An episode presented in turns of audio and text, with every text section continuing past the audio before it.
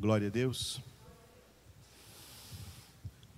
Segunda parte da nossa congregação, o Senhor colocou essa semana, tocou-me essa semana, enquanto eu estava orando por essa ceia, e o Senhor me deu essa palavra de Gálatas, capítulo 2, versículo 20, que você lê aqui no slide onde Paulo declarou: Já não sou eu quem vive, mas Cristo vive em mim.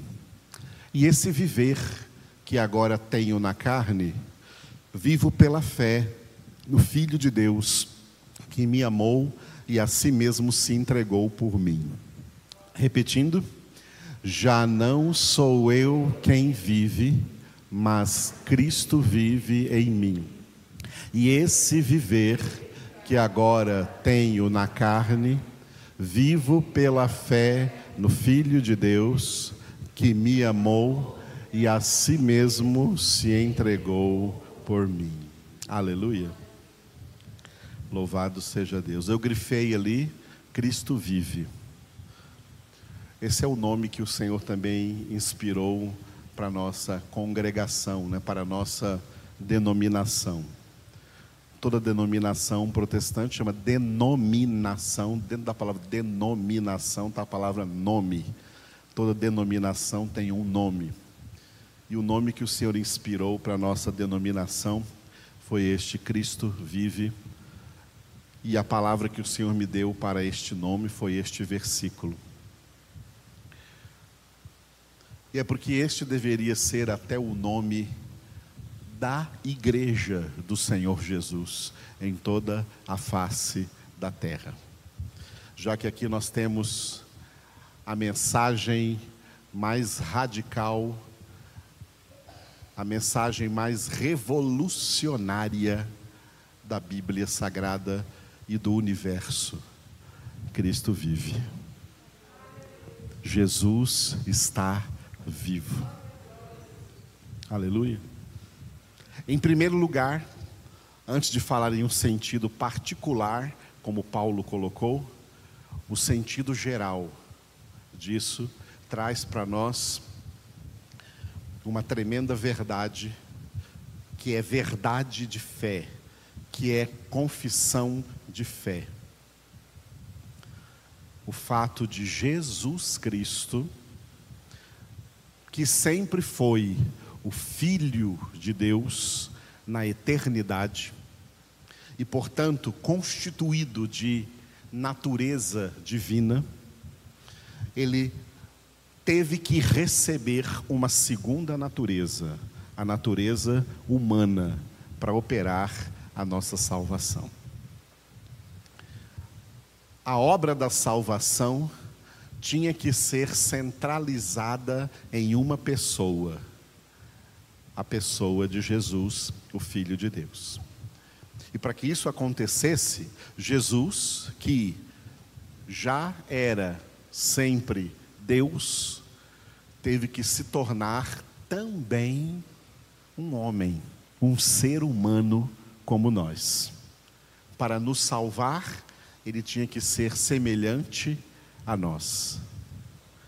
Nós somos criados à imagem e semelhança de Deus mas pecamos.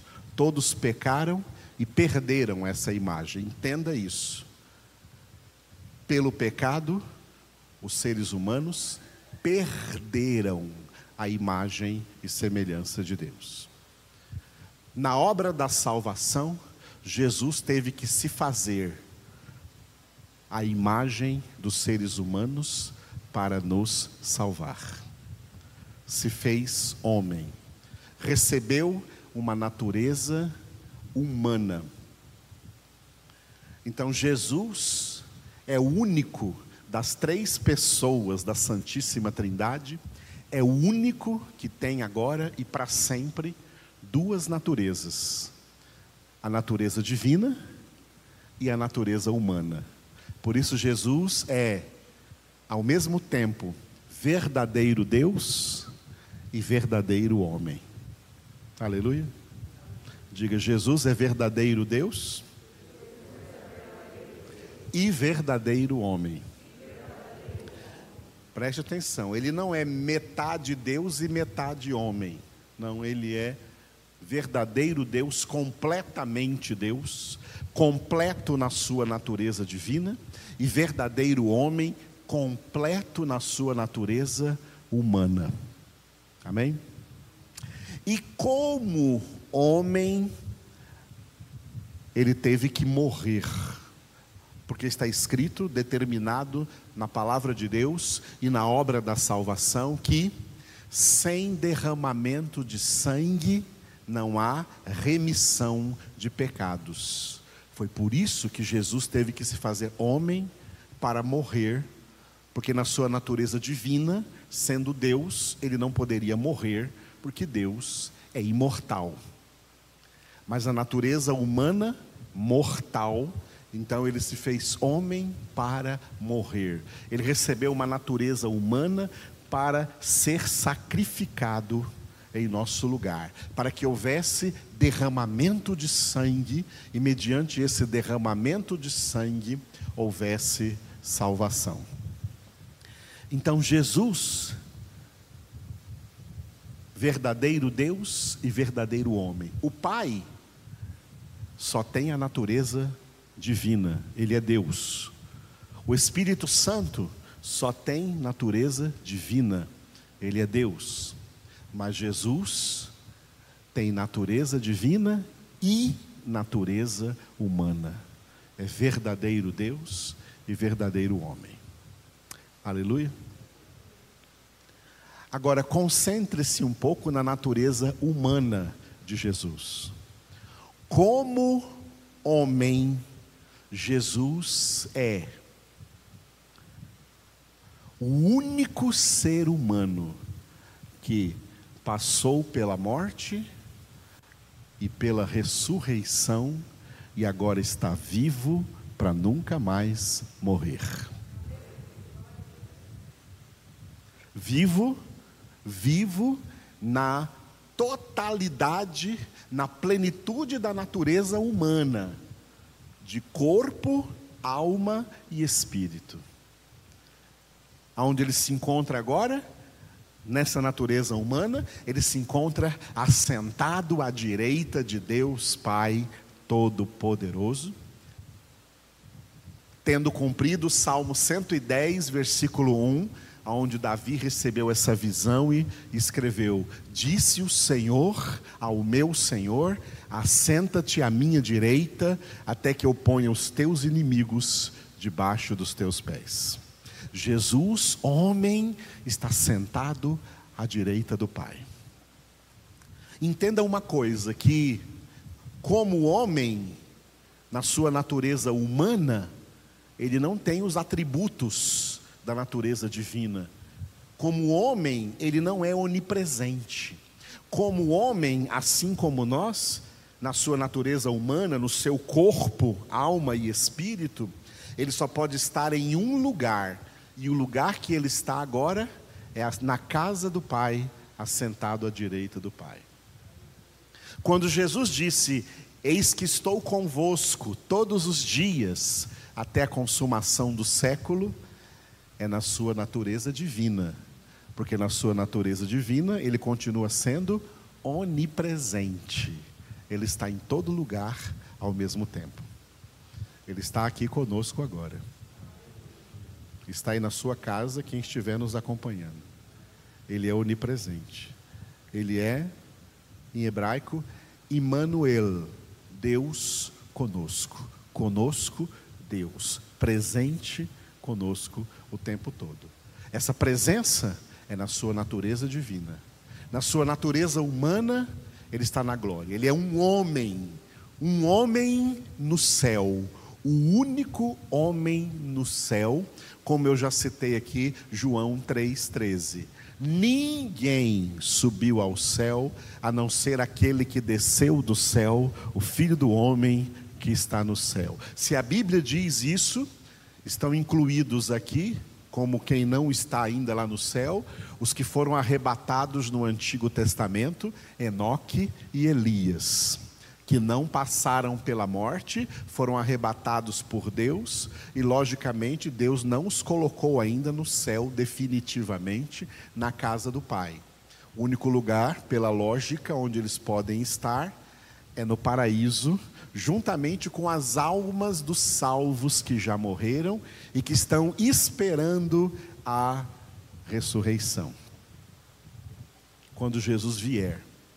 O céu só será povoado depois que Jesus voltar e levar os salvos para o céu, em semelhança dele, corpo, alma e espírito, não só alma, corpo, alma e espírito. No céu não entram almas incorpóreas, almas sem corpo.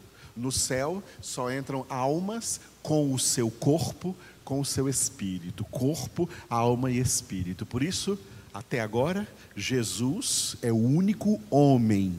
Jesus, como homem, Jesus, na sua natureza humana, é o único homem no céu, o único homem na glória, o único homem que morreu, mas já participou da ressurreição definitiva. Jesus está ressuscitado. E isso é a chave do evangelho que nós pregamos. Porque o evangelho é o poder de Deus para a salvação de todo aquele que crê? Porque Jesus está vivo. Porque Jesus venceu a morte. E é por isso que o cristianismo além de não ser uma religião a mais no mundo, de vez em quando vocês vão me ouvir falando isso, o verdadeiro cristianismo bíblico, o cristianismo evangélico, não é uma religião a mais no mundo. Todas as religiões do mundo não são celebrações de vida, são celebrações de morte. Só o cristianismo bíblico é celebração de vida, porque Jesus está vivo. Porque Jesus já venceu a morte. Por isso eles cantavam na igreja primitiva o cântico que Paulo colocou a letra em 1 Coríntios capítulo 15, declarando: Ó oh morte, onde está a tua vitória? A morte foi tragada pela vida. Jesus já venceu o último inimigo que nós ainda temos que vencer, que é a morte. Jesus já venceu. Jesus já venceu. Jesus está vivo para nunca mais morrer. Religiões celebram morte. A religião budista celebra um Buda, Siddhartha Gautama, que morreu e está no inferno e não ressuscitou, mas vai ressuscitar para ser lançado no lago de fogo e de enxofre. Budismo é religião de morte. Catolicismo que invoca pessoas que são chamadas de santas e que estariam no céu intercedendo. Não estão, e além de não estarem, os católicos são ensinados pela sua igreja a invocar mortos O que o catolicismo faz é semelhante ao que o espiritismo faz: invocar mortos. A Bíblia declara que nós só invocamos o Senhor. Quem invocar, aquele que invocar o nome do Senhor, esse será salvo. Nós não invocamos nem mesmo a anjos tem gente que invoca anjos. Nós não invocamos anjos. Nós não falamos com anjos. Os anjos estão aí. Quem são os anjos? Hebreus 1:14. Os anjos são espíritos ministradores enviados a serviço dos que hão de herdar a salvação. Nós não oramos para anjos. O catolicismo ensina a orar para anjos. Santo anjo do Senhor, meu zeloso guardador, blá blá blá blá blá blá blá blá. O meu zeloso guardador é Deus. O meu zeloso guardador é o Senhor. O meu guarda que não dorme e nem dormita, como diz no Salmo, é o Senhor. Os anjos são servos de Deus, enviados a serviço dos que hão de herdar a salvação, dos filhos de Deus. Mas esses filhos de Deus não invocam anjos.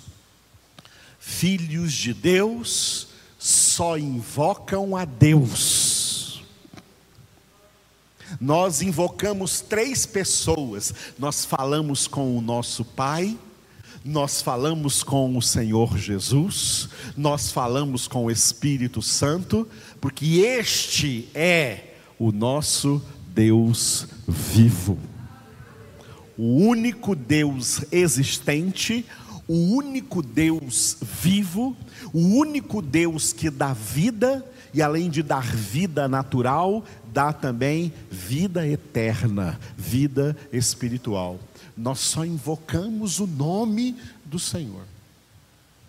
Por isso o cristianismo bíblico, ele não é uma religião. O cristianismo bíblico é a vida espiritual. Jesus não disse assim, ó, eu vim trazer uma nova religião. A terra já está cheia de muitas religiões. Eu vim trazer uma, mais uma, mais uma opção de religião, mais uma nova religião para quem quiser escolher. Não. Ele disse: Eu vim para que tenham vida e a tenham com abundância. Ser cristão não é ser religioso. Ser cristão é ser filho de Deus. Nós não somos religiosos, nós somos filhos de Deus. Mas muitas igrejas cristãs, ditas cristãs, já caíram na tentação de dizer por aí que o cristianismo é uma religião. Se o cristianismo é uma religião, então ele está igualado ao catolicismo, ele está igualado ao espiritismo, ele está igualado ao budismo, ele está igualado ao shintoísmo, ele está igualado ao judaísmo. Ele é apenas mais uma religião. E aí na face da terra, todo mundo tem que respeitar a religião dos outros, ter a sua e respeitar a dos outros. Não é assim que fala no mundo? O cristianismo não é uma dessas religiões. O cristianismo nunca pode ser igualado a nenhuma dessas religiões. O cristianismo não é isso, porque essas religiões estão celebrando morte e o cristianismo celebra vida. Jesus é a vida. João 14,6, Jesus disse: Eu sou o caminho e a verdade e a vida, ninguém vem ao Pai senão por mim. Diante da tumba de Lázaro, Jesus disse para, para Marta: Eu sou a ressurreição e a vida. Quem crê em mim, ainda que esteja morto, viverá. Em João capítulo 6, uma pregação de ceia, Jesus disse: Eu sou o pão da vida. Quem come a minha carne e bebe o meu sangue tem a vida eterna, e eu ressuscitarei no último dia.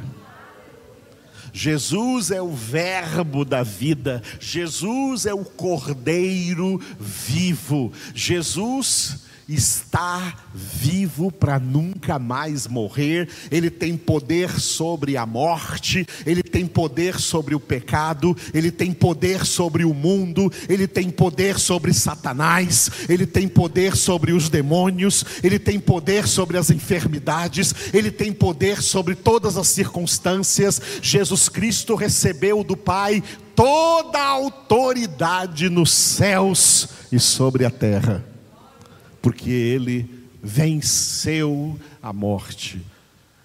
O Evangelho não é uma mensagem religiosa, o Evangelho é uma mensagem revolucionária, porque Jesus está vivo. Nenhuma religião ganha disso. Jesus está vivo e está coroado no céu diante do Pai como Rei dos Reis e Senhor dos Senhores, e voltará em glória e voltará em majestade, e todo olho o verá. E o Apocalipse profetiza que quando os ímpios verem Jesus, eles gritarão para os montes e para as colinas: caiam sobre nós. Eles vão pedir avalanche: caiam sobre nós. E escondei-nos da face daquele que está sentado no trono e da ira do cordeiro. Jesus está voltando. Por isso que nós temos que, diante de palavras como essas que o Senhor está nos dando, tomar consciência do que realmente somos.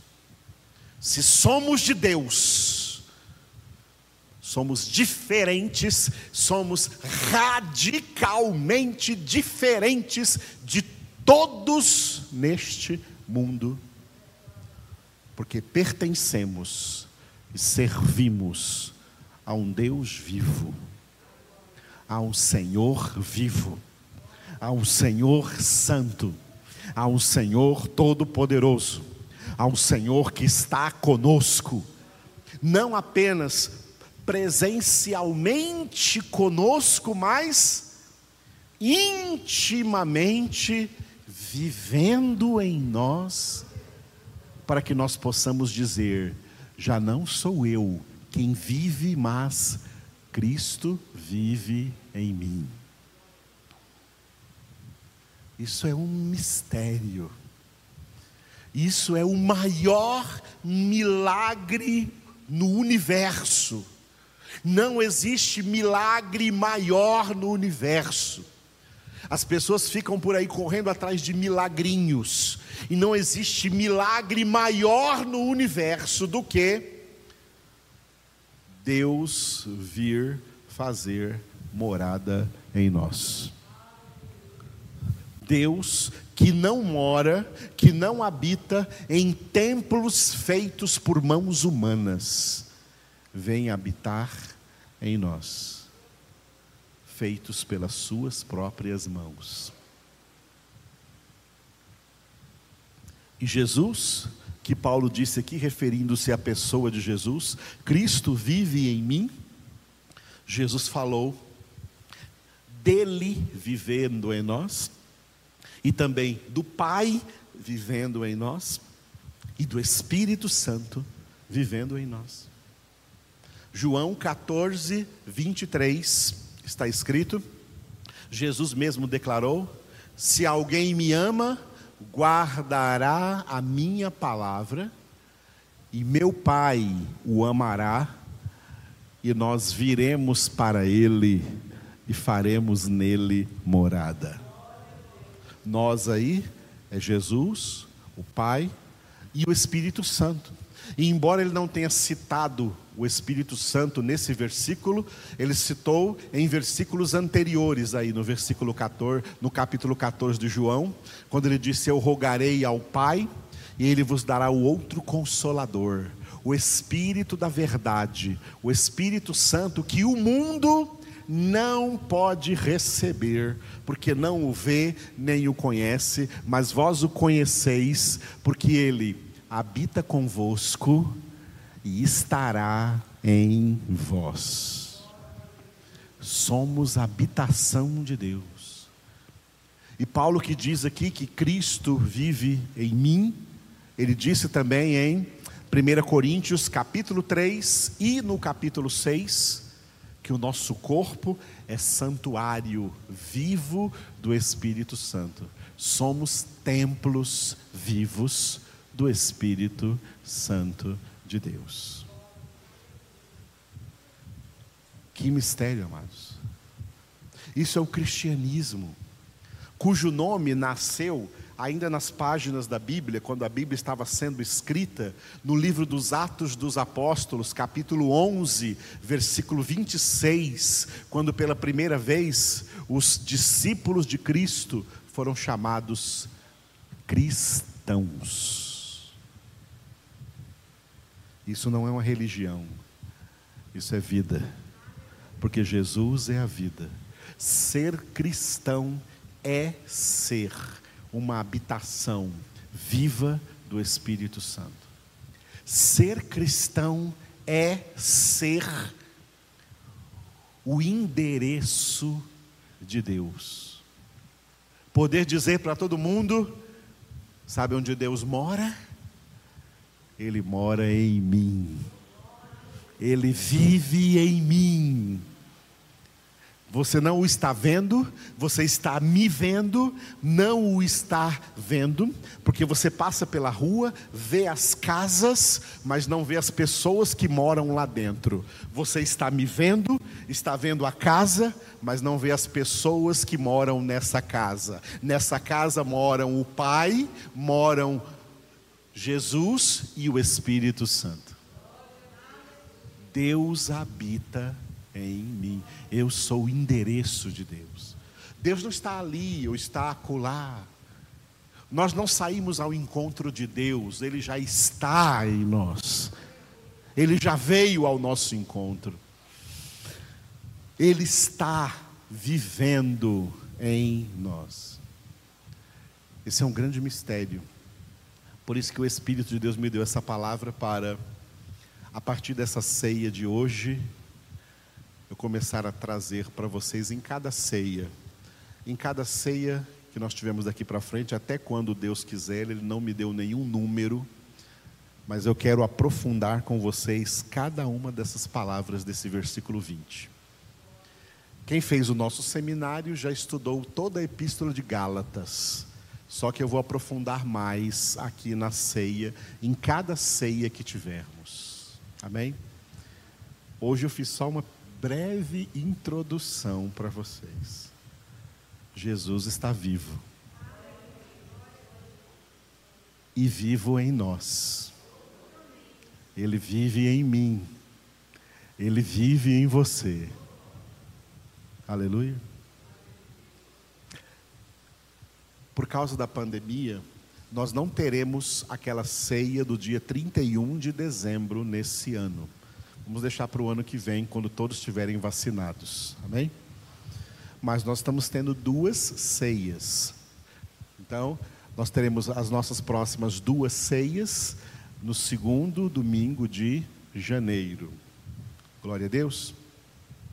E eu gostaria de também dizer a vocês, né, e de pedir a vocês que sejam cristãos conscientes e não participem de aglomerações. Deixa de lado esse ano isso que se chama de boas festas. A única festa boa que nós almejamos vai ser na glória. Cancele essas festas na terra esse ano. Até que todo mundo esteja vacinado. Que tristeza vai ser você participar de uma festa, de jantar de Natal ou de passagem de Ano Novo aí, com uma aglomeração na sua casa ou na casa de alguém, e depois uma dessas pessoas morrerem ou transmitirem Covid para alguém que vai morrer. Como caridade cristã e como consciência cristã, tomem cuidado, sejam vigilantes nisso Sejam vigilantes nisso. Essa doença já matou mais de 180 mil brasileiros que estavam vivos o ano passado. Estavam vivos e participaram das boas festas do ano passado, mas não vão participar das boas festas desse ano mais de 180 famílias enlutadas, sem falar do número de mortes no mundo. Um milhão e meio de pessoas, no mínimo, morreram. Um milhão e meio de famílias. Mais ou menos a cidade de Goiânia todinha desaparecendo da face da terra. Essa doença mata. E por isso vocês estão de máscara, por isso vocês estão vendo coisas brancas aí para não sentar todo mundo junto. Por isso eu oriento para não ficarem cumprimentando de mãos, dando mãos, ou beijinho, um abraço. Usa o velho toque aí do cotovelo. Nós não estamos com dor de cotovelo. Nós estamos sendo precavidos. Não subestime essa doença, não pode ser subestimada como muitas pessoas subestimam. Levem isso a sério e eu digo isso como homem de Deus para vocês. É mais do que Edivaldo falando. Eu digo isso na posição de ministro de Deus na vida de vocês. O resto é com você. Pense bem e haja conscientemente. Aleluia. Vamos orar durante a celebração da nossa ceia. Enquanto você canta comigo aí o Pai Nosso, né, nós vamos estar recebendo os elementos, os elementos na ceia do Senhor.